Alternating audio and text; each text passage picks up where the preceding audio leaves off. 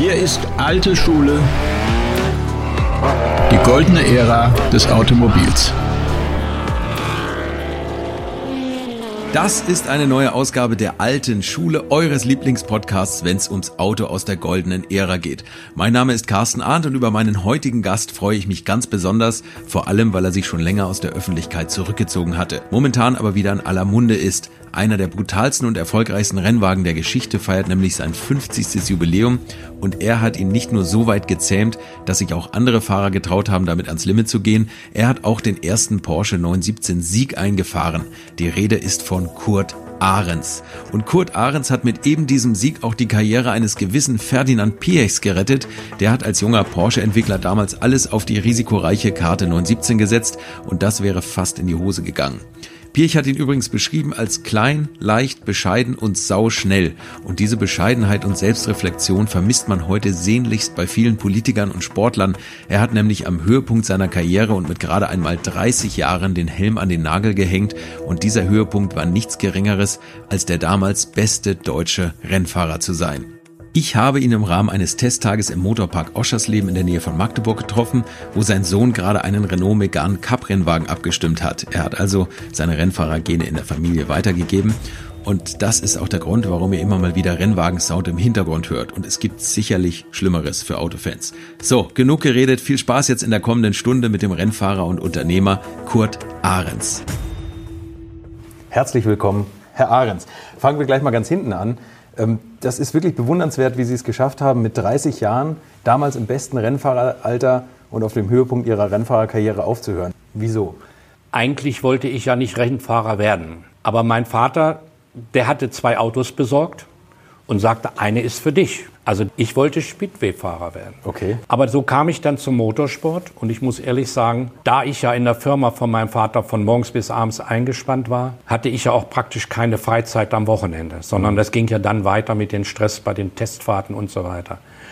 Und da ich damals schon 10, 20 Jahre Hans Hermann kannte und der 1970 seiner Frau versprochen hatte, aufzuhören, hat er zu mir gesagt, Kurt, wie lange willst du das noch machen? Du kannst dir abzählen, wann auch du dran bist. Und da war ein Zeitpunkt, wo ich einen guten Freund wie Hans Hermann aus der Rennszene ausgeschieden ist, der Hans, und ich mir gesagt habe, wen habe ich jetzt noch als Freund im Motorsport? Mhm. Was nützt es mir, wenn ich jetzt nach England gehe zu John Weyer, der gesagt hat, fahr mit Siffert weiter? Oder Carlo Abbott sagte, komm nach Italien, ich habe eine Firma mhm. und habe drei Kinder. Und da habe ich die Verantwortung gespürt und habe gesagt, wenn jetzt Hans aufhört, so schmerzlich es ist, hör auf. Und das war, glaube ich, meiner Ansicht nach der richtige Entschluss. Vielen gelingt das ja nicht, ne? oder die kehren dann nochmal zurück und dann endet das so wie, wie mit Michael Schumacher, der bei Mercedes dann auch kein Bein mehr an den Boden bekommen hat. Aber fangen wir mal ein bisschen weiter vorne an. Sie haben jetzt eben schon so ein paar Sachen angedeutet. Ihr Vater war auch ganz passionierter Hobbyrennfahrer. Ja. Der war geschäftlich sehr erfolgreich. Was hat ja. er gemacht beruflich? Oder wo sind ja, Sie wir hatten eigentlich in Braunschweig den ersten Containerbetrieb, wie man das damals so sagte. Früher hießen sie Schrotthändler, dann hieß es später, die haben eine Leiche im Keller. Aber sie haben gutes Geld verdient, das muss man sagen. Die Gene hat man übrigens eben angemerkt und sie sind an einem alten Flugzeugmotorblock vorbeigegangen und der einzige Kommentar von Ihnen war, der Restwert von dem Metall sind 300 Euro. Sie haben recht, kam es wieder durch. Da kam es wieder durch, der alte Schrotthändler. Also Ihr Vater hat damit äh, gutes Geld verdient mhm. und ähm, hat auch ganz besondere Autos gefahren. Sie haben es ja. eben auch schon gesagt, Porsche 550 Spider, das Auto, mit dem James Dean verunglückt ist. Genau. Da hat das Auto, was jetzt Wolfgang Porsche im Privatbesitz hat, das ja. war das Auto von Ihrem Vater. Genau. Mein Vater hatte ja immer also jedes Jahr ein neues Auto und das war auch so ein Durchgangsauto. Und Wolfgang Porsche war vor drei Jahren mal in Laguna Seca mit seiner Abteilung und hat dieses Auto irgendwie dort gesehen, mhm. in einem miserablen Zustand. Mhm. Hat es sofort gekauft und hat es restauriert in Stuttgart im Museum und hat jetzt dieses Auto meines Vaters, wo ich 1958 als Beifahrer drin gesessen habe, wir hatten es nämlich in Weissach abgeholt und sind gleich nach Hockenheim mit dem Transporter und wollten erstmal eine Probefahrt machen. Aber Hockenheim war gesperrt. Da hat der Vater gesagt, jetzt gehen wir auf die Autobahn. Das war damals. Ja, Wie man es früher war, gemacht hat. Ne? Ja, ja, dann sind wir auf die Autobahn und ich weiß hundertprozentig, unter den Brücken am Flughafen ist eine Ölleitung geplatzt. Zack, schon war der ADAC da. Werde ich nie vergessen. Und dieses Auto hat Wolfgang Porsche restauriert Und bis vor kurzem stand an der Seite auch noch Kurt Ahrens. Und ich sehe schon eine leichte Gänsehaut auf Ihrem, Oh. auf Ihrem Unterarm. Ne? So. Sie, also Sie haben dann mit Ihrem Vater, der hat, das haben Sie jetzt gerade gesagt, Ja. eigentlich die tollsten Autos der damaligen Zeit mehr oder weniger als Durchgangsautos Ja, gehabt. Er hat sie immer. für Rennen gekauft. Er hat auch mehrere Autos gehabt, sodass Sie beide immer fahren konnten. Also Sie sind so als Ja. Vater-Sohn gespannt über die Ja. Rennstrecken gezogen. Ja. Was waren das damals für Rennen und was waren das so für Autos? Also damals war es wichtig, das waren Formel 3 Autos von Cooper und Lotus mit einem 500er Norton Motor. Mein Vater brachte zwei Autos mit nach Kiel zum Nordmark-Kurs. Das war eine damalige Trabrennbahn. Ich sagte ihm noch, Vater, was willst du mit zwei Autos? Einer ist für dich. Er hat mich nicht vorbereitet. Und da sage ich, für mich? Nee, sag ich, das geht gar nicht. Da sagt mein Freund, der mit war, du Kurt, wenn du nicht führst, mache ich es. Und das war natürlich gegen meinen Stolz. Und sage, Vater, was machen wir jetzt? Den zweiten Helm habe ich, aber wir müssen noch in die Stadt, wir brauchen noch eine Jacke für dich, eine Lederjacke. Und dann fahr immer schön hinter mir her. Da bin ich Zweiter geworden. 14 Tage später kam Hamburg-Farmsen, Trabrennbahn, wieder auf die Bahn. Mein Vater hatte natürlich wirklich überlegenes Material.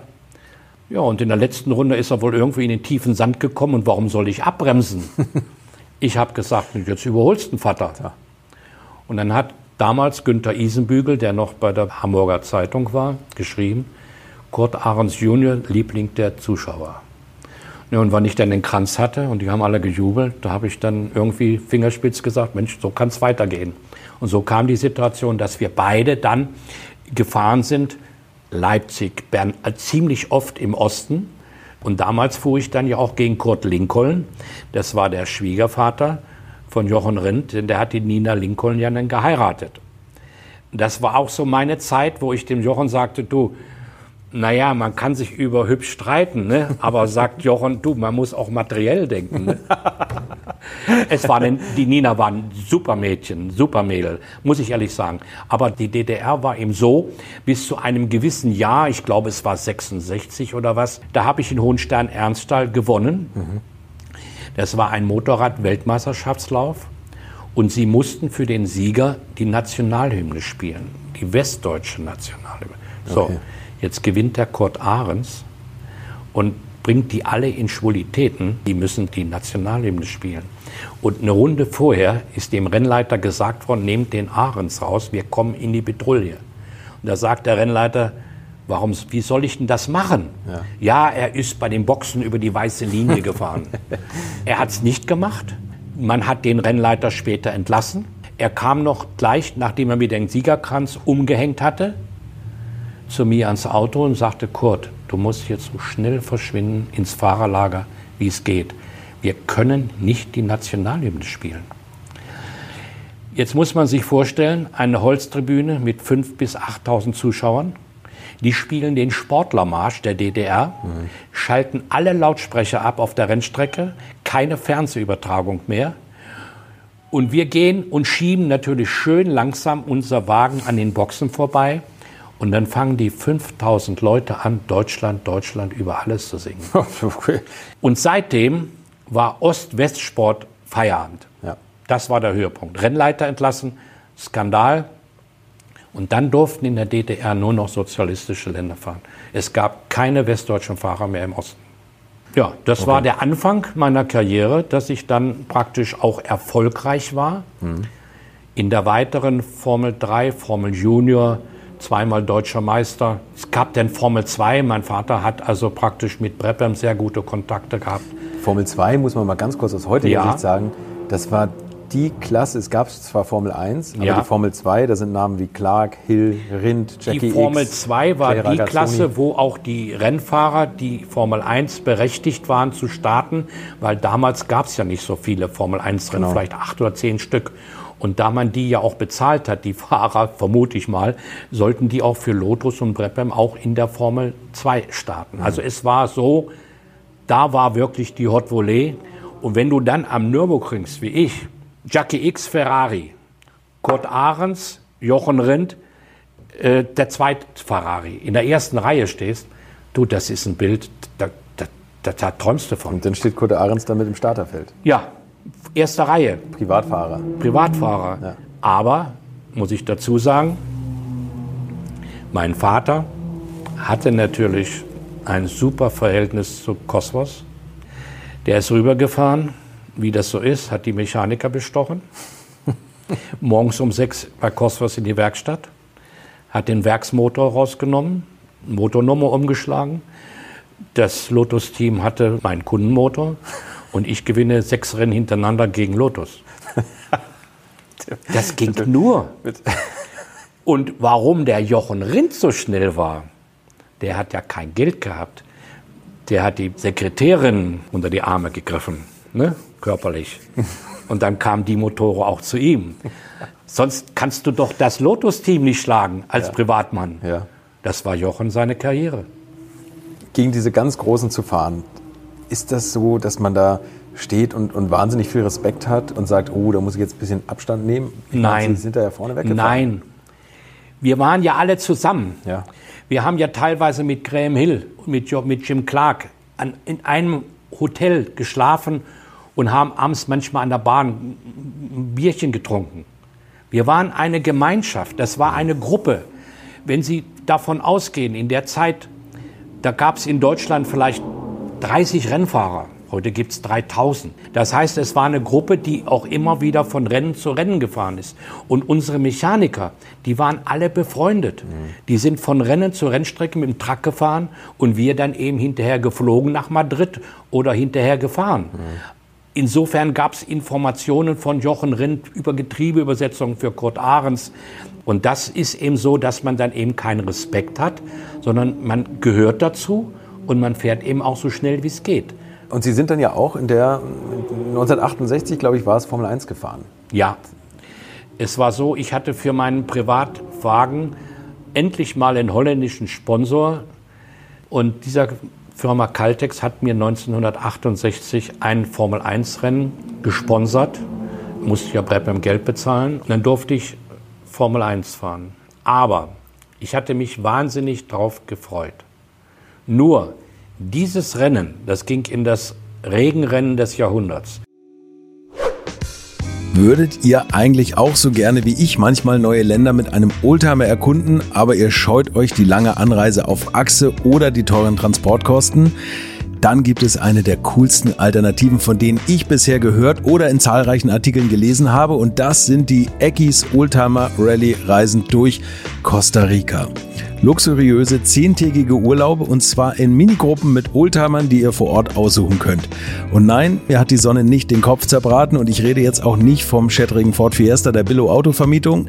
Ihr habt die Wahl zwischen zum Beispiel Mercedes SL, Porsche 911 oder Range Rover Classic. Und das ist sowas von cool, denn es sind immer maximal vier Autos inklusive Servicefahrzeug unterwegs und es geht natürlich nicht um Geschwindigkeit, sondern einfach nur darum, auf entspannte und ganz wunderbare Art und Weise Land und Leute zu erkunden. Und es ist ein Urlaub, also gibt es auch Strandtage. Und wer schon mal in Costa Rica war, der weiß, dass es ein sicheres Reiseland ist mit grandioser Flora und Fauna, mit Vulkanen, Regen und Nebelwäldern und irren, irren Stränden. Und mit den Fotos könnt ihr auf Instagram noch die Freunde zu Hause richtig neidisch machen. Ist ja auch nicht ganz unwichtig heutzutage. Schaut es euch auf jeden Fall mal im Netz an. Und als ich das erste Mal auf der Seite war, konnte ich es gar nicht glauben, dass jemand sowas organisiert. Und dann braucht man noch nicht mal den eigenen Klassiker schmutzig zu machen und mit Range Rover oder R107er SL die Landschaft erkunden. Es könnte schlimmer kommen. Es gibt übrigens verschiedene Routen. Mein Tipp wäre die La Carrera Costa Rica und auf der Route werdet ihr mich früher oder später mitfahren sehen. Das garantiere ich euch. So, jetzt hört ihr hier noch die Webseite und da gibt's eine ganz einfache, nämlich rally-rally.com. Und ganz wichtig, Rally wird hier R-A-L-L-Y geschrieben rally-rally.com. Am besten gleich draufklicken, Seite abspeichern und möglichst schnell buchen, denn es sind kleine Gruppen und Inga und Ingo, die das organisieren, sind wirklich mega nett und Ingo ist auf mich gekommen, weil seine Mitfahrenden immer alte Schule hören. Also Geschmack haben die, die da mitfahren auch und ihr sollt jetzt auch weiter alte Schule hören. Bis bald in Costa Rica. Wir konnten nicht Donnerstag trainieren, wir konnten nicht Freitag trainieren. Am Sonnabend früh haben wir ein verkürztes Training gehabt und ich bin das erste Mal auf einem Formel 1 und es regnet und es ist Nebel. Da stellen Sie sich vor, ich hätte das Ding rausgeworfen. Dann hätten die ganzen deutschen Zeitschriften, guck dir diesen Deppen an. Ich musste das Auto heile lassen. So, jetzt kam am Sonntag wieder Nebel, wieder Starkregen. Der Start wurde verzögert. Es wurde statt zwölf Runden nur sieben Runden gefahren. Ahrens lag an siebter Stelle von ungefähr 18 Autos. Und mein Auto fing immer an, unruhiger zu liegen. Auf der langen Döttinger Höhe gucke ich nun endlich mal in den Spiegel, was ich sonst gar nicht vor Aufregung konnte, und sehe, dass mein ursprünglicher Heckspoiler, der Abtrieb bringen sollte, so stand, auf Auftrieb. Flach, Es also- wurde also diese. Verstrebe, hat sich gelöst. Da bin ich an die Box, haben sie repariert und bin dann nach sieben Runden Zwölfter geworden. Das war mein einzigster Formel-1-Einsatz. Und nach dem Rennen habe ich gesagt, das ist nicht meine Welt. Das ist zu aufwendig. Und dann habe ich Formel 1 dann auch Breppern gesagt, Kinder, lasst es, fragt mich nicht, es bricht mir das Herz. Aber das geht nicht. Firma, drei Kinder, Autorennen und dann noch eine Woche vorher da rumfahren, Schluss aus. Da war mein Formel 1-Team von der Begeisterung gestorben. Aber trotz allem war es mal ein einmaliges Erlebnis. Ja. Und war das, als Sie das erste Mal in Formel 1 saßen und das erste Mal das Gaspedal aufs Bodenblech getreten haben, war das wirklich so ein Aha-Erlebnis, dass Sie gesagt haben, um Gottes Willen, Damals nicht. Das hier? hat geregnet. Das Genau, war ja. alles Piano. Haben Sie es nicht so erlebt? Regenreifen, Beschleunigung konntest du nicht so erkennen. Kurven wurde bestimmt langsamer gefahren wie in jeder Tourenwagen. Und ich muss ehrlich sagen, ich liebte es, die Räder zu sehen. Ich wollte im Motorsport offene Autos haben. Ich liebte, liebte den Fahrtwind und ich war leicht anfällig für Schwindel. Also Nürburgring im geschlossenen Auto mit geschlossenem Helm hätte ich Probleme gehabt.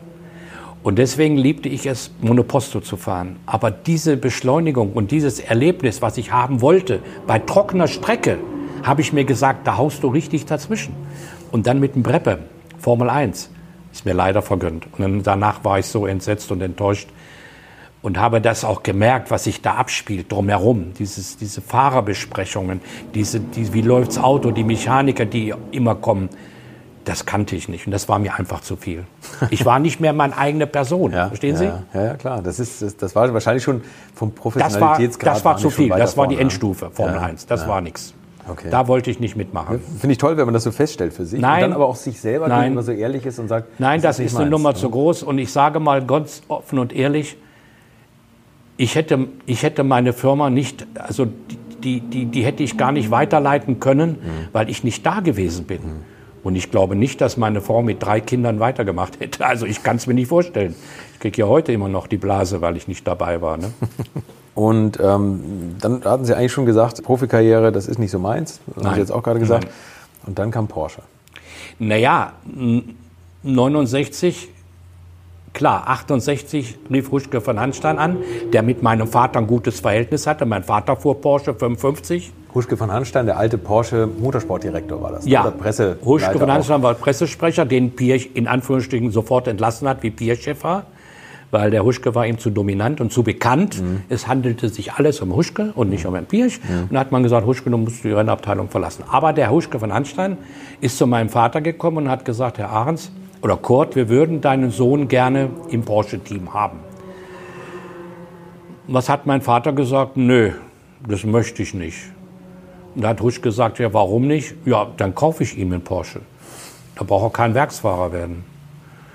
Und da war Huschke natürlich ganz entsetzt, weil wer lehnt das ab? Aber es war mein Vater. Und ich habe gesagt, Vater, Mensch, Porsche, Werkswagen, Autos in Braunschweig, Cityring rum, Stuttgarter Nummer, kannst halten, wo du willst. Warum? Nein, ich möchte das nicht. Und da muss man dazu sagen, mein Vater war eigentlich stolz darauf, dass ich Rennen fuhr und so erfolgreich. Aber er wollte in meiner Formel-2-Zeit und so weiter immer der Patriarch sein, immer der Patron, der die Hand oben hatte. Also ein bisschen Eifersucht vielleicht dabei. Genau. Im Prinzip war es die Eifersucht, dass sein Sohn jetzt darüber noch hinaussteigt, was er nicht schaffen konnte.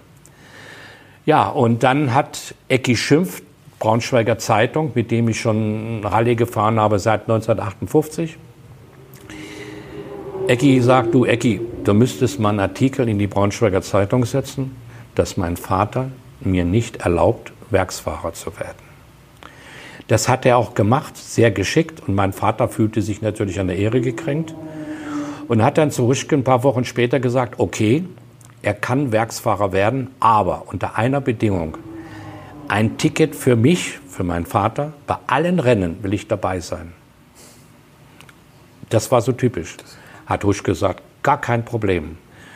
Und so kam es, aber die ersten zwei Rennen war mein Vater dabei. Dann hat er gemerkt, er ist in der Box davor. Er konnte mir nichts sagen. Was sollte er da noch? Und all zu den Rennen, die jetzt dann für Porsche anfielen, Amerika oder in Kailami, ist dann für das Ticket meine Frau mitgefahren. Und das war natürlich klasse. Ne? Ja, klar. Aber schade eigentlich, ne? dass da so, ein Vater-Sohn-Verhältnis Ja, ist. Das so er war eifersüchtig. Er hat alles forciert, meine Karriere. Er hat alles bezahlt und er war stolz darauf. Aber er wollte dann auch bis zum Schluss der sein, der das gefördert hat. besser ist. Sie sind 300 Rennen gefahren und haben nicht einmal ein Auto kaputt gemacht und Ihr Vater hat schon einiges zerlegt. Ne? Der Grund, warum mein Vater überhaupt aufgehört hat, war der, wir sind von Opatia nach Budapest, Avus, Wien. Alle diese Rennen ist mein Vater ausgefallen. In Freiburg Bergrennen lag er zwischen die Bäume. Alles andere waren Schäden am Auto. Schalthebel abgerissen. Er hat es mit Gewalt versucht. Und dann kam die Berliner Avus. Er baut einen Unfall in der Steilwand, fliegt in den Innenraum rein, alle Räder weg. Mein Vater Arm gebrochen, das Auto liegt zwischen den Strohballen. Und da habe ich gedacht, sechsmal ausgefallen, siebte Mal Totalschaden, Unfall. Und da habe ich gesagt, weißt du was, Vater, jetzt sind wir an einem Punkt, wo ich dir sagen muss, wenn du noch mit mir weiterfährst, dann höre ich auf oder du hörst auf. Das geht nicht. Ich kann nicht immer, wenn du in der Büsche liegst, gucken, wo bist du. Ich komme in Schorndorf oben an, ich suche nach meinem Vater. Ich sage, wo ist mein Vater? Ja, der liegt in Kurve so und so. Ich sage, du musst mich verstehen, das geht nicht. Und da hat er gesagt, gut, ich höre auf. Bei Porsche waren Sie dann ja nicht zuständig, sagen wir mal, für 911 oder sowas, sondern es ging Nein. gleich richtig los mit Supersport und das war damals der Porsche 908. Ja. Das Maß aller Dinge eigentlich. Ne? 90802. Wie haben Sie so die Anfangszeit von Porsche erlebt? Wie ging das Also- dann los als Werksfahrer? Das allererste Rennen bin ich 68 im Herbst mit Hans Hermann gefahren in Österreich. Und das Komische ist dabei, dass ich mich daran überhaupt nicht erinnern kann. Weil ich immer ausging, 1969 bin ich für Porsche gefahren. Und Hans sagt, nein, wir beide haben zusammen in Tulln Langenlebern 9.8 gefahren. Das ist weg. Das ist weg. Ich habe aber Fotos, das bestätigt. Aber ist das nicht kurios? ist wie- es ist weg. Das Rennen ist bei mir nicht mehr existent. Ganz komisch. Sonst kann ich dir jedes Rennen erzählen Ja. und kann jede Kurve und jedes, wo jeder Hase, der unter meinem Auto gelegen hat, Tullenlangen Lebern 68 weg. Dann kam 69. Und da war es eben so, dass ich teilweise eingeteilt wurde, mit Fahrer zu fahren, die also schon lange Porsche fuhren. Ne? Ob das Stommeln war oder Edward oder Hans Hermann in Monza und so weiter. Ne? Also das Auto war mir sehr angenehm, es war leicht, es war fast ein Formelwagen mit Verkleidung. Aber ich muss sagen, man durfte ja nicht so fahren, wie man selbst wollte. Wir waren eine Mannschaft. Und in Amerika muss ein Vic Elford gewinnen. Und in Deutschland muss ein Hans Hermann gewinnen oder Rolf Stommelen. Die wollten ja Erfolge haben und möglichst Verkaufszahlen. Und daher musste man das auch ein bisschen steuern. Also das heißt, so komm raus und lass fliegen und überhol Lokalmatador. Das, das war nicht drin. Aber das war ja wurscht. Wir waren bei Porsche. Ist, war das dann so auch das Ganze drumherum? Man, man hört ja immer, wie so unterschiedliche Teams sind. Dann gibt es Teamklamotten, dann wird man First Class irgendwo hingeflogen. Wie war das bei Porsche? War da so. Sie waren Sparprogramm. Ja, Sparprogramm. sehr schwäbisch. von Luxemburg mit der schäbigsten Luxair, der billigsten Luxair, nach Amerika. Da hat's gezogen im Flugzeug. Wir hatten so viel Porsche-Gepäck. Da sagte Hermann, zieh dein Hintern an, hier ist Radio Luxemburg. Guck, der Turm, fünf Meter unter uns. Die kam ja gar nicht hoch, die Maschine. Das war ja Never Come Back Line. Das war Porsche. Das Kein gehört. Geld. Das musste alles auf Nadelstrick, auf die letzte Rille musste das sein. Und das vergisst man heute immer so leicht, ne? wo die einen Milliarden Erfolge und Milliarden Umsätze und Gewinne machen. Damals war das wirklich eine familiengeführte Firma Genau. im Hause Porsche, wo alles auf Kante genäht war, wie Sie jetzt auch Ja, gerade sagen. ja. Und dann kam Ferdinand Piech Ja. und hat gesagt, so, wir müssen im Motorsport das Maß aller Dinge sein. Es gab damals den Ford GT40, der in Le Mans alles gewonnen hat. Es gab die Ferraris. Pirch hat gesagt, ich brauche ein Auto, was Le Mans gewinnt. Genau. Und das ging nur mit einem Bomber. Und dann wurde Hans Metzger beauftragt, einen Motor zu machen. Und in diesen neun Monaten hat Metzger sein Meisterstück gemacht mit dem Mittelabtrieb. Das hat sofort funktioniert. Und dies war natürlich für Pirch, ich sage mal, er selbst sagte, das größte Risiko, was ich eingegangen bin. Ich glaube, das hat jeder gehört damals, weil wenn das schiefgegangen wäre, denn Porsche, die Familie war ja schon so ein bisschen nicht so viel Geld und du machst da gleich so, haust in die Vollen. Er hat das durchgezogen. Das Nach der Nachteil war natürlich jetzt diese 25 Stück. Aber da kannte man sich ja aus. Ferrari musste das hier auch machen. Mhm. Und dann hat Ferrari diese 25 Stück gebaut und hat erstmal zwölf Stück hingestellt, hat die Kommission FIA geholt, hat gesagt, meine Herren, hier sind zwölf Stück, jetzt gucken Sie sich die mal alle an. Dann war Mittagszeit und dann haben die gesagt, jetzt müssen wir erstmal Mangiare machen. Dann sind die mit die Fiat-Leute hin, haben so ein paar Döneken getrunken. Inzwischen haben sie die zwölf Ferraris in eine andere Radl geschoben. Dann sind die Fiat-Leute gekommen mit anderen Aufklebern, sind die Fahrzeuge bestückt worden. Ah ja, jetzt sind es ja 25. Und Porsche hat gedacht, jetzt müssen wir uns auch mal was einfallen lassen. Und dann waren die ersten paar Autos natürlich okay. Aber Porsche hatte dann wirklich alle Teile Getriebe und Motoren in Regalen. Nur nicht waren sie komplett. Ja. Und das war ja ein Kostenfaktor, das war ja unvorstellbar. Aber Pirch hat es geschafft, dann nachher daraus einen vernünftigen Rennwagen zu machen. Das muss man auch sagen. Er hat nicht erst einen Wagen gebaut, den ewig durch den Windkanal geschoben, getestet, auf Rennstrecken geguckt, ob das optimal Windkanal?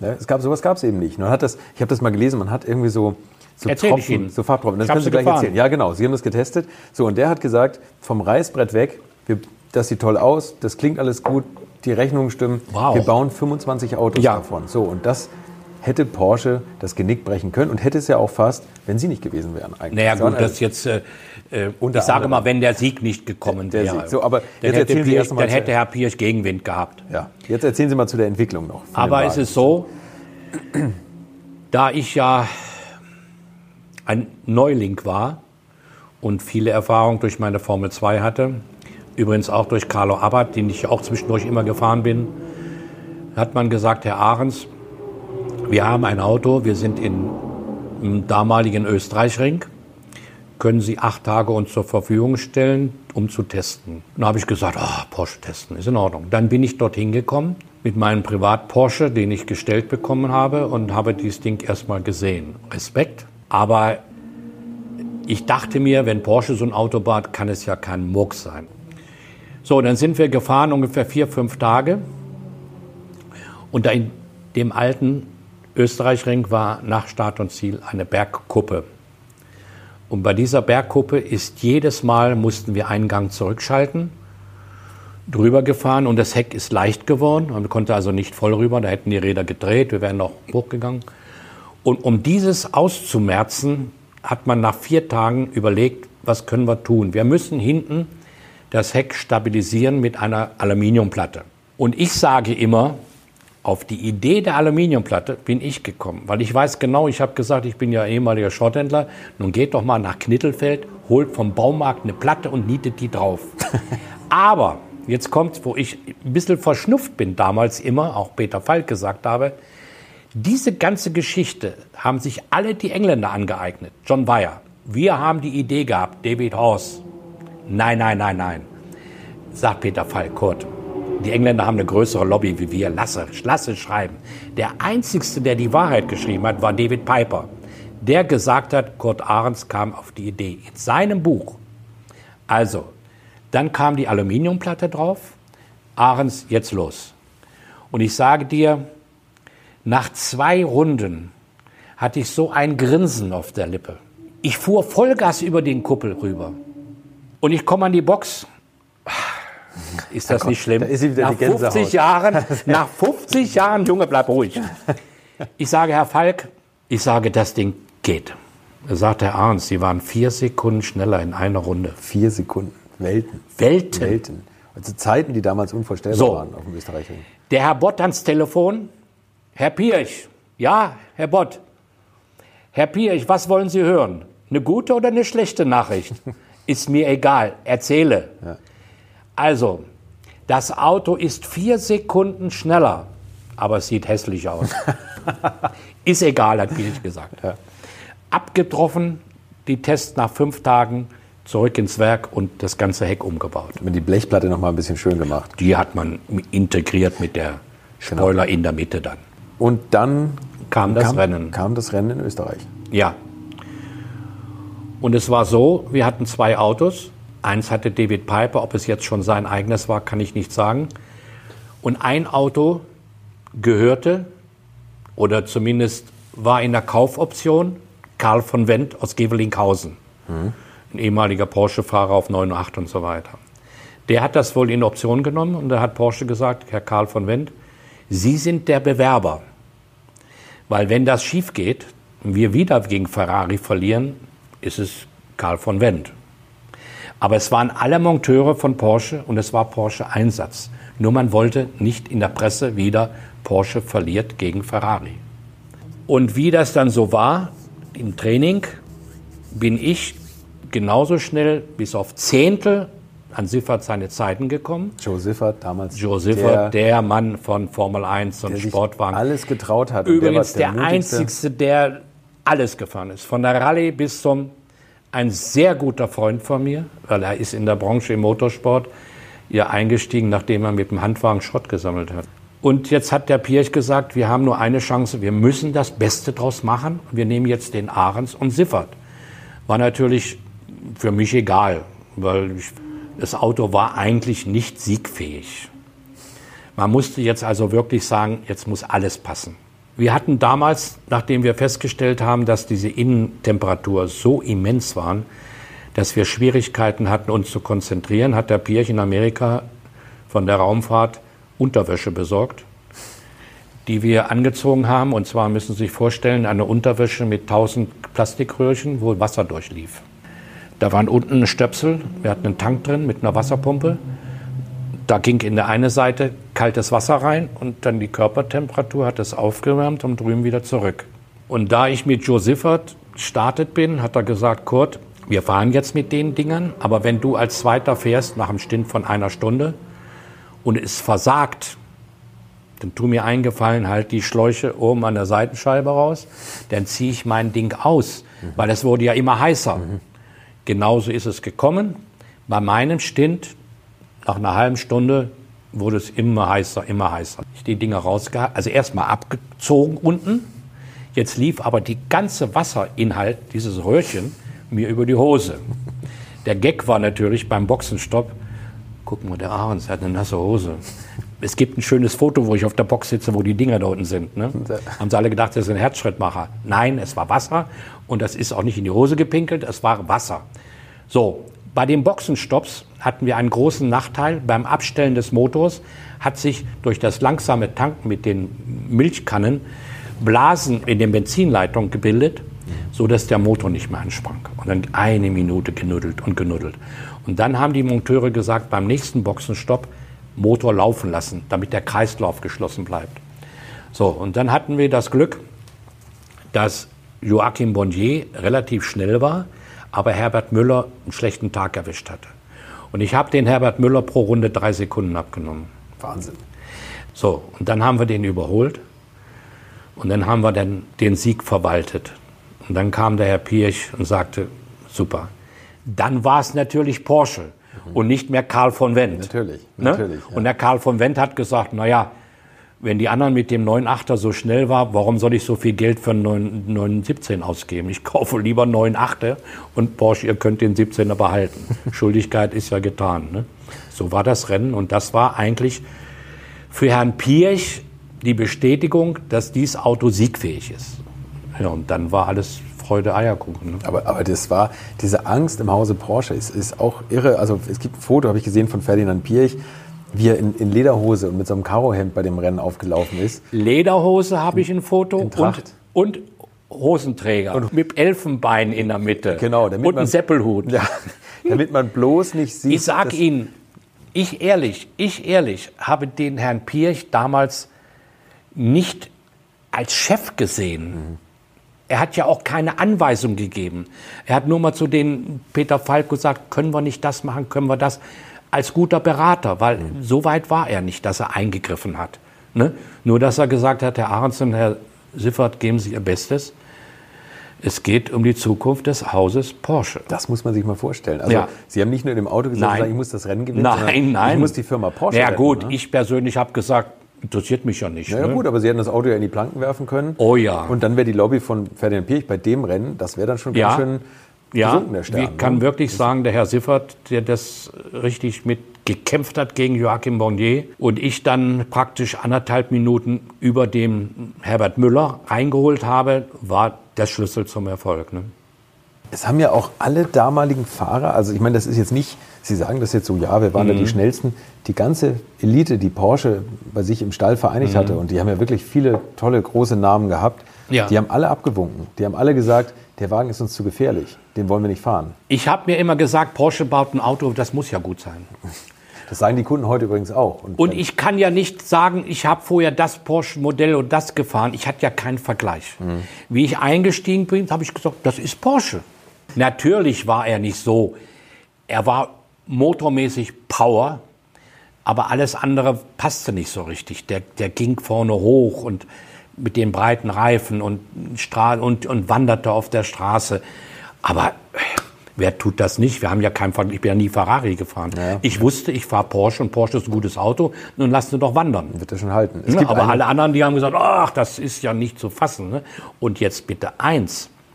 In Spa zum Beispiel war es eben halt so, dass der Edward in dem gleichen Hotel wie wir und auch mit Brian Redman geschlafen haben. Und die Frauen waren ja dabei.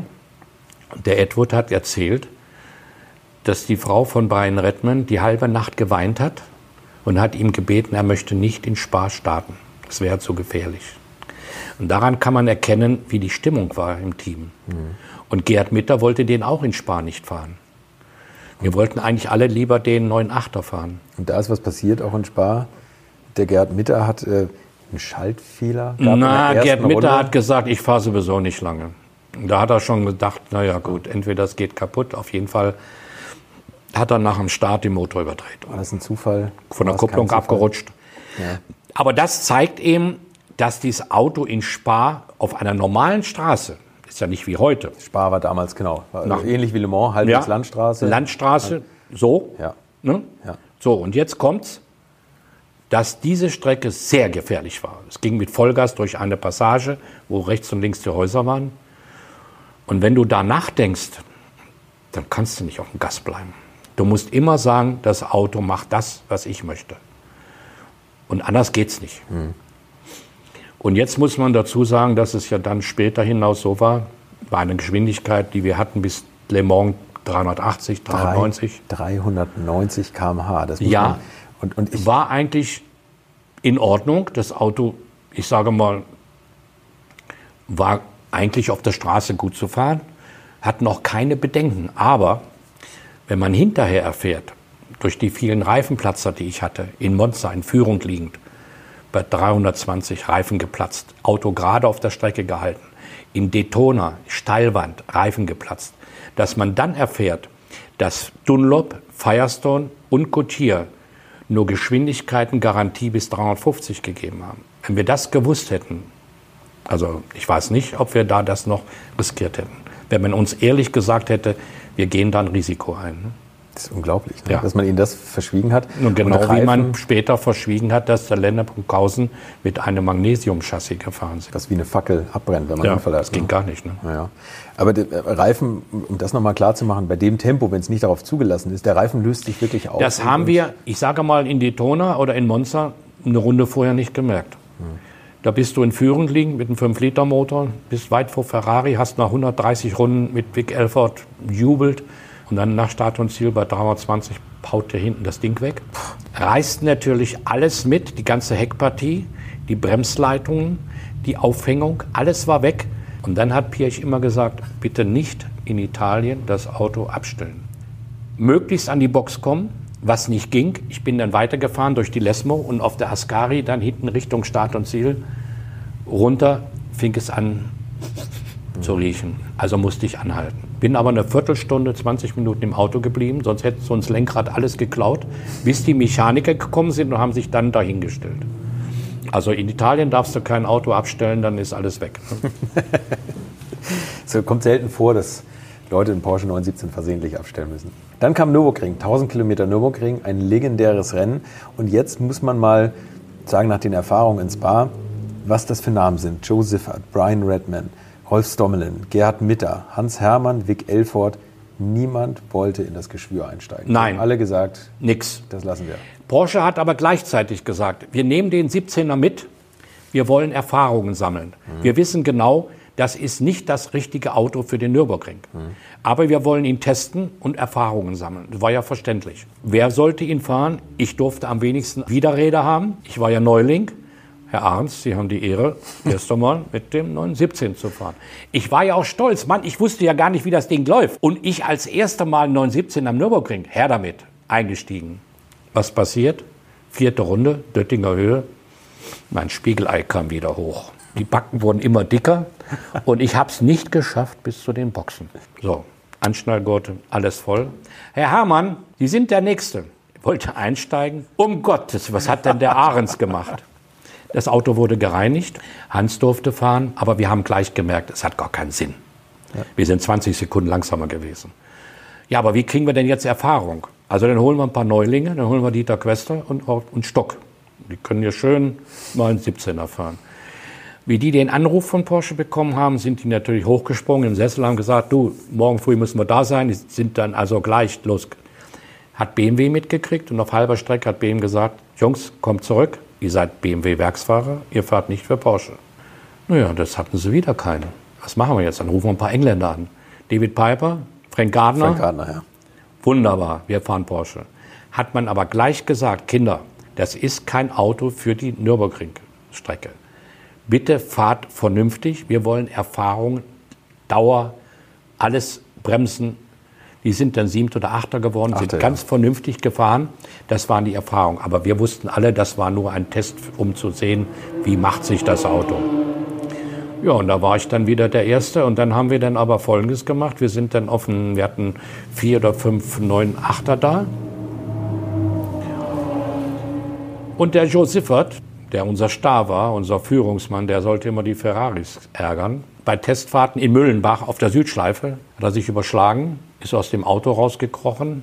Jetzt hatten wir einen Wagen weniger. Ja, Herr Ahrens und Herr Elford, wir haben dann noch ein Moletto, einen Servicewagen, den nehmen Sie. Und Ihr Einsatzwagen, den müssen wir leider Joe Siffert geben. Jetzt hat man aber aus dem Unfallwagen von Sippi den Motor ausgebaut und hatten eigentlich in unseren Wagen eingebaut, obwohl wir einen guten Wagen hatten mit Motor. Da haben wir alle gesagt, was soll denn das? Hinterher haben wir natürlich dann erfahren, was der Grund war. Der Wagen für Josef hatte für den Nürburgring eine andere Zündfolge. Mehr Drehmoment unten herum. Okay. Hat man uns auch nicht gesagt. Denn, wenn der Herr Piech kommt und sagt, Herr Elfert, der Herr Siffert hat das gleiche Auto, hat die gleichen Bremsen, fährt gleiche Benzin, gleich Getriebe. Aber der ist eine halbe Sekunde schneller. Der hat nicht Herr Piech gesagt, Herr Elfert, Der hat mehr Leistung, Ja. mehr Drehmoment. Nein, der ist eine halbe Sekunde schneller. Dann ist der Vic VR versucht auf die Strecke und in der dritten Runde lag er Matzenbach. Was Autoschrott. Aber ja, Ganz die haben die. Leute schon wirklich ins Risiko getrieben. Ne? Ja, aber vor allen Dingen haben sie uns nicht gesagt, warum fährt denn Josef eine Sekunde schneller? Weil er ein anderes Drehmoment hat.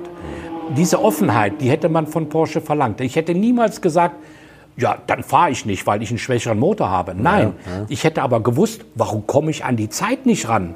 Wie macht der das? Und das, das war damals nicht korrekt. Gab ja auch keine Aufzeichnung. Ne? Man musste sich ja immer darauf verlassen, Ja. was die machen. immer nur an den Box die Zeiten. Wieder eine halbe ja. Sekunde langsamer. Mann, wo holt er das her? Ne? Dann kam das nächste Rennen, 24 Stunden Le Mans. Ja, mit dem Beast wieder. Mit dem Beast. Geschwür. Auch 1969. Da hatte natürlich der Piech dann gesagt, wir müssen ein Langheck bauen, stromlinienförmig. Und dann kam eine französische Firma, die hat die Konstruktion da gemacht. Und dann hieß es dann, Herr Ahrens, wir müssen ein Auto testen in Eralessin. Sie wohnen 30 Kilometer entfernt, können Sie uns zur Verfügung stellen? Nun, ich habe zu meinem Vater gesagt, du, ich bin heute mal nicht hier, ich fahre nach Eralessin um die Ecke, testen. Hochgeschwindigkeitsteststrecke 10 Kilometer geradeaus in eine Richtung. Ja, zwei große Kurven mit Vollgas und äh, es hat leicht geregnet. Und es sollte ein Mann als Beifahrer mitfahren. Der Grund war der, Man hatte an dem Auto in den vorderen Kotflügeln, Sie müssen sich vorstellen, ein Angler, der hat einen Schwimmer, so nennt man das, den schmeißt man raus und wenn der Schwimmer hoch oder runter geht, dann weiß man, es beißt ein Fisch an. Und dieser Schwimmer guckte aus dem Kotflügel oben raus mit Rot, Grün, Gelb. Mhm. Im Fahrzeug auf der rechten Seite war eine Holztafel, Rot, Grün, Gelb und bei Geschwindigkeit so und so einen Strich machen. Dadurch hat man gewusst, bei 300 oder was ist nur noch Gelb, bei Grün ist bei 150 und hat man erkannt, welche Winkel er bei Geschwindigkeit keinen Anpressdruck hatte. Also wie weit er eintaucht durch den Genau. genau. Da wusste man natürlich, hat er Unterluft, hat er Oberluft. Und das sollte ein Monteur machen. Und da habe ich gesagt, Herr Pirch, das möchte ich nicht. Wenn hier was passiert, kommt der Staatsanwalt. Wenn, wenn ich meinem Beifahrer irgendwas zu Schulden kommen lasse. Mhm. Der Grund war eigentlich der, ich hatte vorher Testfahrten für Mercedes gemacht in Hockenheim. Da war das Gleiche. War eine Mercedes groß, der hatte Wandler gehabt, kein Getriebe, ein Wandler, Drehmomentwandler. Da sollte ein Monteur mitfahren, weil ich gesagt habe, der zieht im dritten Gang nicht bei 180. Der dreht durch, gibt's nicht. Mechaniker hinten rein, in 300e, 5,6 Liter, beide Griffe hinten in den Griff. Ich sage, pass auf, jetzt dreht er gleich durch. Ich fahre Vollgas. Ja, der hat durchgedreht, aber der Wandler explodiert. Der ist beim Mercedes explodiert. Meine Füße waren oben am Lenkrad, das Radio war bald in der Mittelkonsole und das ganze Auto war mit Öl, 100 Grad Öl, mit Ölstaub und Öldampf. Beide Hinterräder kaputt durch Metallteile, keine Sicht gehabt, keine Bremse mehr. Ich habe die Tür mit dem Knie aufgemacht und habe zu ihm hinten gesagt, du, mach die Tür auf, weil wir konnten nichts sehen. Ja. Nein, ich steig nicht aus. Ich sage, du sollst nicht aussteigen, du sollst die Tür aufmachen. Und das war der Grund, warum ich zu Porsche gesagt habe, nein, mach die Holztafel, ich fahre in Eralassin, gib mir einen Kugelschreiber, ich mache das alleine. Also Striche nebenbei malen? Ja, bei wie viel ging ja nur geradeaus. Ja. Mache ich alleine. Und ich musste ja nicht in den Kurven jetzt, sondern wenn es geradeaus ging, linke Hand, Strich 300. Es kam aber nicht so weit. Die Strecke ist so lang, dass auf der einen Seite teilweise eine Wolke war, die hat geregnet und auf der anderen Seite war nichts. Und da bin ich mit 270 rein. Slicks hatte überhaupt keine Chance zu lenken. Und ich hatte auch noch geglaubt, die Sonne scheint auf der Fahrbahn und es flimmert. Weil wenn Sie auf der Autobahn oder auf einer langen Strecke oder Fata Morgana haben, dann flimmert ja, das. Ja. Und das dachte ich, es war Wasser. Der Wagen ging vorne brach aus und dachte ich noch, ach du lieber Gott, jetzt ist er im Eimer. Aber der war im Eimer, sag ich Ihnen. Die Vorderachse bis zu meinem Cockpit, einschließlich Lenkrad, ich möchte euch noch meinen Partner dieser Folge vorstellen und das ist die Firma Kali. Und die machen etwas, wovon ich lange geträumt habe, nämlich immer, wenn ich mal wieder große Rechnungen für kleine Arbeiten am Auto präsentiert bekommen habe. Ich erinnere mich da an meinen Wunsch, bei einem früheren Fahrzeug einige Programmierungen wie Blinkerbestätigung beim Abschließen und so weiter ändern zu lassen. Ich bin fast hinübergekippt bei den Preisvorstellungen des Händlers. Fehlercodes sind auch so eine Sache, wo man vielleicht gerne mal selbst draufschauen würde und nicht zuletzt werden über immer mehr Sensoren am Auto immer immer mehr Daten erfasst und dafür gefühlt immer weniger Infos an den Fahrer weitergegeben. Auch unfair. Oder habt ihr noch ein Ölthermometer oder das Manometer für Öldruck im Armaturenbrett? Ich nicht. Kali ist da der Problemlöser eurer Wahl. Damit habt ihr die komplette Transparenz über den Zustand eures Autos und holt euch die volle Kontrolle über euer teuer bezahltes Fahrzeug endlich wieder zurück. Als täglicher Begleiter liefert Kali euch die Fehlerdiagnose in Herstellerqualität, Auslesen und Löschen von Fehlercodes, Auslesen und Aufzeichnen von Motor-Live-Daten, sogar mit Referenzwerten zum besseren Verständnis, Freischalten von versteckten Funktionen, bei denen man auch manchmal staunt, was das eigene Auto eigentlich alles kann. Ihr benötigt nur einen Wagen mit OBD2-Stecker und die Funktionen von Kali variieren je nach Hersteller. Aber wenn man mal in die Liste schaut, dann findet ihr alle üblichen Verdächtigen wie natürlich BMW, Mercedes, Porsche, Toyota, Volvo, Land Rover, Opel, Peugeot, Skoda, VW, Mini und viele, viele Marken mehr. Alles lässt sich bequem über eine iPhone- oder Android-App steuern. Es gibt eine kostenlose Version, mit der ihr Basisfunktionen nutzen könnt und eine Lizenz speziell für eure Automarke oder bei Interesse auch für alle Automarken. Und wenn ihr jetzt 15% sparen wollt, dann nutzt den Gutscheincode Alte Schule in einem Wort geschrieben. Einfach Alte Schule bei der Bestellung im Gutscheinfeld eingeben oder klickt auf den Link in den Shownotes, damit der Code automatisch angewendet wird. Alle Infos zu den Marken, zu Funktionen und Preisen findet ihr im Netz unter www.mykali.de. Kali wird mit C geschrieben. Und wie gesagt, den Link zum Rabatt auch nochmal bei mir in den Shownotes. Zeig Hier haben wir es liegen. Gibt es ein Foto von online, das stellen wir alles Einschließlich ein. Lenkrad. Eine war unter der Vorderachse hinter der Leitplanke mit Pedale hängen geblieben. Das heißt, kein Dach oben, kein Vorderteil, meine Füße als erstes auf der Fahrbahn, 200 Meter weiter im Anschnallgurt und auf der anderen Seite nach ungefähr 200 oder 180 Meter hat man ausgerechnet, mit dem Heck wieder unter die Leitplanke mit beiden Füßen unten drunter. Die Leitplanke war am Schienbein. Das ist unvorstellbar. Dann bin ich, habe ich gedacht, oh, geht alles. Puh, hast nichts. Unter Leitplanke raus, den Sitz losgemacht, Anschnallgurte los. Oben war ja sowieso nichts mehr, vorne war ja auch nichts mehr. Ich hatte einen Schuh verloren, der war noch im Vorderteil hängen geblieben. Raus, auf die Leitplanke gesetzt. Mensch, hast du Glück gehabt. Und gewartet und gewartet. Jetzt hatte Porsche natürlich nur einen Transporter da, kein PKW. Es dauerte 15 Minuten, bis der Lastwagen kam. Und dann in Wolfsburg ins Krankenhaus. Ja, AOK-Ausweis, wo sind Sie versichert? Nicht Privatpatient? Nein. Ja, da müssen wir erstmal die Papiere aufnehmen. Was ist denn der Herr Ahrens? Herr Falk sagt, er ist Rennfahrer. Da sagt Peter Falk zu mir, du hast du noch ein anderes Krankenhaus? Ich sage ja, in Braunschweig, wo mein Vater und so, wir alle mal alle betreut wurden. Das ist ein Privatarzt, der hat Betten, komm fahr rüber. Jetzt bin ich aber mit Peter Falk mit nach Braunschweig und habe gesagt, du, wenn wir jetzt schon hier sind, dann fahr bitte in die Firma zu meinem Vater. Ich sage ihm, ich muss mal zur Beobachtung ins Krankenhaus. Wenn die gesagt hätten, dein Sohn ist im Krankenhaus, der wäre verrückt geworden. Also ich bin in das Büro rein, ich sage, Vater, du, ich habe einen Unfall gehabt, ich muss mal kurz ins Krankenhaus. Hat er akzeptiert, sagt, dann geh mal hin und guck mal nach. Da war ich so also vier Tage drin. Ich hatte Leberquetschung und durch die Anschnallgurte und Nierenquetschung. Also es war alles blau und grün. Und dann bin ich aber nach vier Tagen raus, weil es war kein Grund, es war nichts besorgniserregend, es war nur alles blau. Dann konnte ich Brentsetsch nicht fahren mit Vic Elford. Da ist dann Frank Gardner eingestiegen. Und acht Tage später war Monza, 500 Kilometer. Und da bin ich auf dem Langheck 98-3 mit Hans Hermann sind wir Zweiter geworden. Ich wusste ja, es war nicht meine Schuld. Mhm. Wenn ich mir einen Vorwurf gemacht hätte, Mensch, du hast einen Fehler gemacht, mhm. dann hätte ich mir Gewissensbisse gehabt.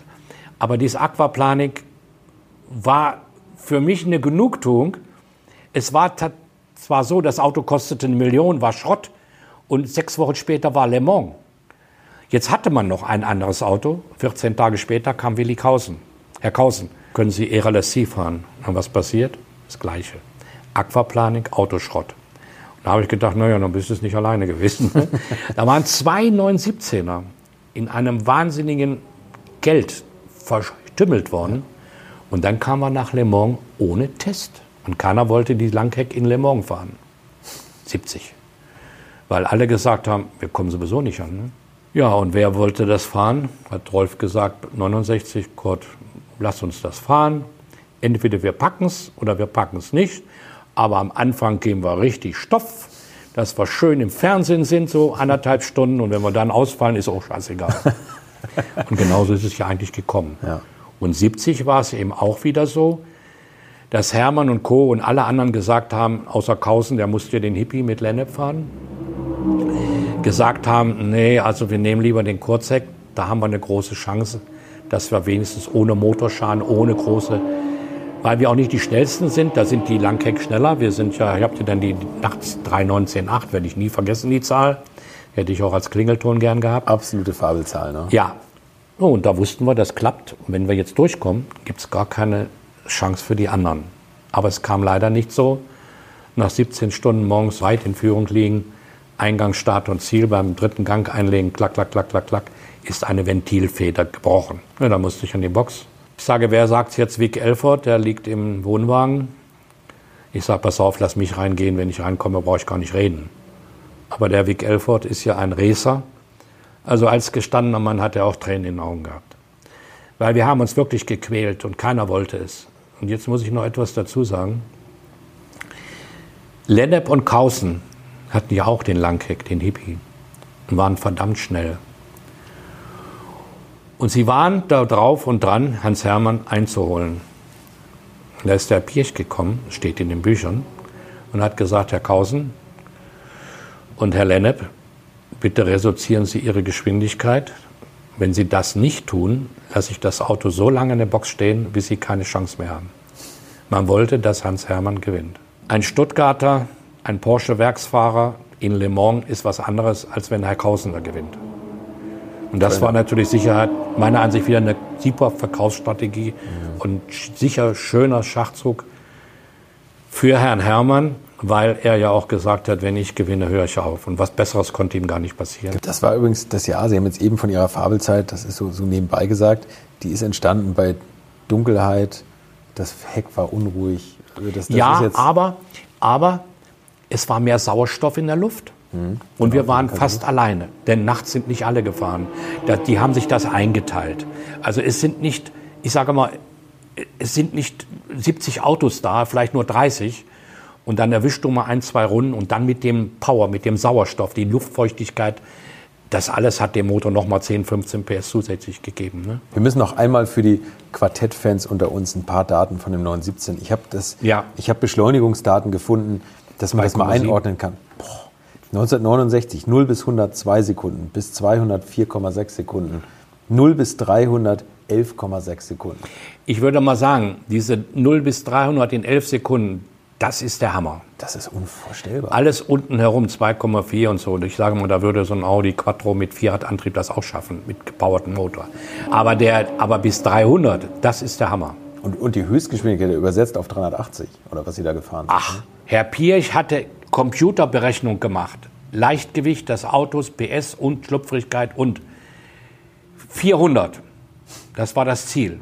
Diese 400 wurden aber auf dem Computer berechnet. Die 400 haben wir in Le Mans nicht erreicht. Und zwar hätten wir sie erreicht. Aber bei 380, 390 haben wir Gas weggenommen.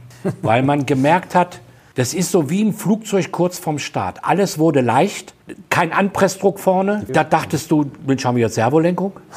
Das ist auch ganz schön eigentlich. Und da haben wir dann im fünften Gang bei einer gewissen Drehzahl, das wurde, wurde uns klar, da war dann ein weißer Strich, das war 380, 385, war Schluss. Also gerechnet war das Auto mit einer Endgeschwindigkeit von 400. Hätte es erreicht, aber die Straßenlage war nicht mehr gegeben. Und die Reifenhersteller haben es ja auch nicht freigegeben. Ach, das haben wir schon haben wir gesagt. drüber gesprochen. Ja, ja, genau. Was Äh, wir nicht wussten, ja. Das ist ja eh, also was, wie sich ein Auto verzieht bei dem Tempo, die Reifen, wenn man das jetzt heutzutage, früher konnte man das nicht sehen, Nee. ne? aber die Reifen werden richtig oval, man fährt fast Fahrradreifen, weil das nur noch eine kleine Spitze Ja, auf dem deswegen Asphalt wurde, ist.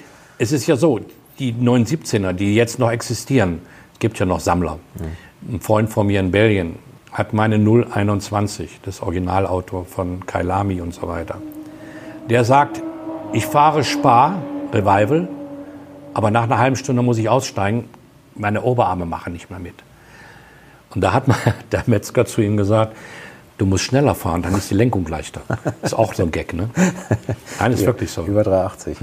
Ich sage Das- mal, das- das ist für Porsche, wir sagen im Auto des Jahrhunderts. Und wenn man bedenkt, vor 50 Jahren war der erste Sieg. Und ich kriege heute, ich- unterhalte mich nur noch auf Facebook, weil ich bin nicht drin, ich kann keine Bilder reinsetzen, weil meine Kinder mir das irgendwie... Aber Sie sind 79, das ist schon okay, wenn Sie, wenn Sie bei Facebook was nicht hinbekommen. Ja, weil das, meine Kinder haben das irgendwie so gesperrt, dass ich nicht Bilder reinsetzen kann. Ich kann nur antworten immer. Ich meine, man könnte jetzt zig andere reinsetzen. Nein, es ist immer der 917. Das ein bildschönes Auto ist, schöner als die Ferraris, was waren das, Ja, 512 gut. oder so hießen die zu der damaligen Zeit. Und das ist einfach ein ja, bildschönes Auto, mit Ja. dieser, teilweise mit dieser legendären Golflackierung. Jetzt kommt noch eins dazu. auch sowas? Mein Freund, der Herr Geis aus Belgien, hat den neuen 021, das Original Arendt Siffert Auto mit Gelb-Rot aus Kailami. Dann hat er seiner Frau gesagt, was hättest du denn lieber, Gelb-Rot oder Hippie? Da sagt die, du, das Auto ist zwar Gelb-Rot Original, aber die Hippie-Farbe gefällt mir besser. Deswegen fährt er mit dem Originalauto Siffert Ahrens, steht ja auch immer dran, Mhm. fährt er aber mit der Lackierung von Carsten Lennep von Le Mans. Weil die Frau gesagt hat, die Farbe gefällt mir Frauen besser. machen alles kaputt. Ja, nicht man darf, alles. Man darf da nicht, Nicht drauf alles. hören. Ohne den geht's auch nicht. 1969 gab es übrigens eine riesen Gartenparty privat im Hause Piech. Ja, eine Gartenparty, wo wir also bei einem Rundgang durch das Haus im Schwimmbad die Schuhe ausziehen mussten. Ne? ja gut, da waren alle Fahrer da. Da kann jetzt nicht der eine Herr Ahrens da auf die Kacke kloppen. Ne? Es waren alle da. Und Herr Pirch ist ja von bekannt mit der, mit der, mit der Sprache sehr zurückhaltend. Sehr zurückhaltend. Sehr ja. zurückhaltend. Ne? Aber wenn er Anweisungen gibt, Herr Ahrens, oder ich mal sage, Herr Pirch, bleiben Sie gesund bei seiner Ehrung in Braunschweig als Stadt so und so. Herr Ahrens, ich werde mich bemühen. So redet er, ja. Also im Prinzip kraftvoll, Ausdruck, aber nicht viel reden. Ne? Aber der ist so eine unheimlich natürliche Autorität. Ja, das ist es. Und in seinen Büchern oder zumindest in diesen Büchern, die man geschrieben hat, da stand sehr äh, der untersetzte Kurt Ahrens. ja, oder jetzt, wie Sie vorhin gesagt haben, im Anfang, Ja. Wie hieß es? Klein, leicht, bescheiden und sehr schnell. Klein. Das kriege ich immer noch von meiner Frau heute zu hören. Wenn ich das höre, untersetzt, finde ich das unverschämt. Klein akzeptiert sie auch. Aber na, klein ist ja okay, untersetzt, also bitte. Das hätte, ich, ah, das hätte ich auch nicht zitiert, wenn ich das gelesen hätte. Aber Nein, aber so ist es früher ist ja gewesen, Wie heute ne? jeder Formel-1-Fahrer, die sind alle, müssen klein sein und, und Ja. leicht. Und Marc Lieb hat mir jetzt erzählt, in Weißach vor zwei Tagen, die mussten sogar Gewicht zurücknehmen, zwei Kilo, weil das mit der neuen LMP mit Gewicht irgendwie zu tun hat, ne? Gesamtgewicht und so. Okay. Und da konnte man, wenn der Fahrer zwei Kilo leichter ist, andere Gewichte woanders positionieren. ja, das ist, Also, Kinder. Ist, die sind verrückt. Ne? Die sind wirklich verrückt. Früher, Also wenn er sagt, Frau Papierich, nun trinken Sie mal noch einen Liter Milch, damit Sie Power haben. Ne? da hat keiner gesagt, Herr Ahrens, du musst jetzt leichter werden. Ne? genau. Das wäre also wirklich ein Ausstieg für mich gewesen. Das war eh, Sie haben damals wahrscheinlich an Fitness, Sie haben so eine Grundschnelligkeit gehabt? Oder Nein, die Fitness war damals da durch die Arbeit in der Firma. Bei Ihnen? Ja. Genau, im Mein. Vater hat mich, der, der wollte ja nicht Porsche, habe ich erzählt. Und er hat mich wirklich bis zum Donnerstagabend eingespannt, wenn die Arbeiter um 18 Uhr Feierabend gemacht haben. Dann hat sie mir gesagt, du, da stehen zwei LKWs, nimm den Bagger, mach die noch voll, die müssen morgen auf der Reise. Dann habe ich abends um 8 Uhr noch da auf dem Bagger gesessen. Das heißt, die körperliche Arbeit hat mir gut getan für diesen Stress dann im 17er. Und mein Vater war sogar so weit, wenn ich dann von Monza nach Hause kam, ich musste ja, ich habe ja keine Siegerehrung mitgemacht, wie alle anderen. Die haben abends erstmal geduscht und Ja. schön Siegerehrung. Nein, da saß der Ahrens schon wieder in seinem Porsche über den Brenner ab nach Hause, weil ich morgens um 8 in der Firma musste. Sonst hat der Vater gesagt, du brauchst gar nicht losfahren, deinen Spaß, den kannst du haben, aber bitte bei uns in der Firma arbeiten. Dann kommst du in die Firma morgens um 6, also in die, nach Hause, und meine Frau sieht, wie kaputt ich bin und sagt, ich rufe meinen Opa an. Also, Ja. Opa, der Kurt ist gerade um sechs nach Hause. Kann er nicht mal bis um neun zum Frühstück schlafen? Um 7.30 Uhr ist Anfang. So war mein Vater. Naja, aber das ist vielleicht auch dem geschuldet, dass er ein bisschen eifersüchtig war. Ne? So Was Sie gesagt haben. Er hat gesagt, So ist es. Den, den Spaß gönne ich ihm nur halb. Ja, Und ich kann das Auto vielleicht- kaufen, da braucht er keinen Werksvertrag. Ne? Ja, es war eine geile Zeit. Aber jetzt, jetzt, jetzt müssen Sie noch eine Frauengeschichte müssen Sie noch erzählen. Pass auf, ganz kurz. Wir sind jahrelang in Monza gewesen und Madeleine Herrmann ist nach Monza nie mitgefahren. Und meine Frau ist einmal mitgefahren und die hat dann gemerkt, dass der Hans bei der morgendlichen Fahrerbesprechung ziemlich zerknittert kam. Erstmal hatte ich mit, hat die Frau Thea Hornung, unsere Rennleiterin, gesagt, Herr Ahrens, warum ist denn der Hermann nicht bei der... Ich sah, der schläft ein bisschen länger. Ja, ja, sagt die Frau Hornung, das kenne ich. Naja, es stellte sich heraus, der Hans hatte eine Bekannte, sagen wir mal, in Monza. Meine Frau war sehr gut befreundet mit Madeleine und hat gesagt, Madeleine, komm bitte nächstes Jahr mit. Ich kann es nicht sehen, dass der Hans da in Monza eine Bekannte hat. Komm mit, dann wird das unterbunden. So, Madeleine kommt mit, das Rennen läuft. Hans war immer ein bisschen nervös, er kam ja nicht mehr weg, weil die beiden Frauen waren ja da. Und nach dem Rennen hat Madeleine gesagt, du Hans, mir ist zu Ohren gekommen, du hast hier eine Bekannte in Monza. Nein, Madeleine. Wie kommst du denn darauf? Madeleine, das ist eine Verkäuferin und die verkauft Pelzmäntel. Und jedes Jahr, ich bin ja Schwabe, kämpfe ich um einen Rabatt für einen Ozelottmantel, den die mir aber nicht geben will. Pass mal auf, Hans. Wir haben heute Zeit. Jetzt fahren wir nach Mailand rein und dann kaufst du mir den Ozelottmantel. Da sagte Hans zu mir, Kurt, das war das teuerste Wochenende, was ich je beim Rennen erlebt habe. Und das war's auch schon wieder für diese Woche. Danke, dass ihr zugehört habt. Ich hoffe, ihr hattet genauso viel Spaß wie ich. Seit unserem Interview ist zwischen Kurt Ahrens und mir übrigens eine kleine Mailfreundschaft entstanden. Er schreibt mir immer, wenn er irgendwo fährt und ich schicke ihm YouTube-Videos, die ich mit ihm finde und die er meistens noch nicht kennt. Und falls er mal irgendwo eine Autogrammstunde gibt, geht unbedingt hin und sprecht mit ihm. Einen viel netteren werdet ihr nicht mehr finden. Fotos und Infos zu dieser Folge findet ihr wie immer bei uns im Netz unter www.alte-schule-podcast.de und um eine andere beeindruckende Persönlichkeit geht's hier unter anderem in der nächsten Woche, den leider viel zu früh verstorbenen Niki Lauda. Denn mein Gast wird Eckart Schimpf sein. Der war nicht nur Amateurrennfahrer auf sehr hohem Niveau und hat als Journalist zahlreiche Bücher über Persönlichkeiten der Autogeschichte verfasst. Er hat auch das Sponsorengeld von Jägermeister verwaltet, die in den 60ern bis weit in die 2000er Jahre für die unzähligen orangefarbenen Rennwagen weltweit verantwortlich waren.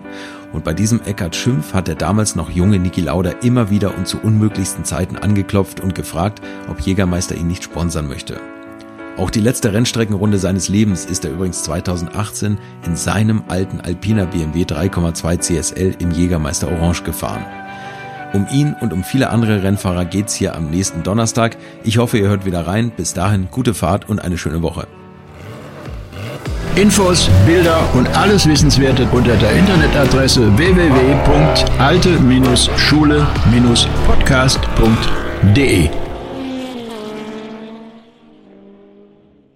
Alte Schule ist ein Podcast aus den WakeWord Studios.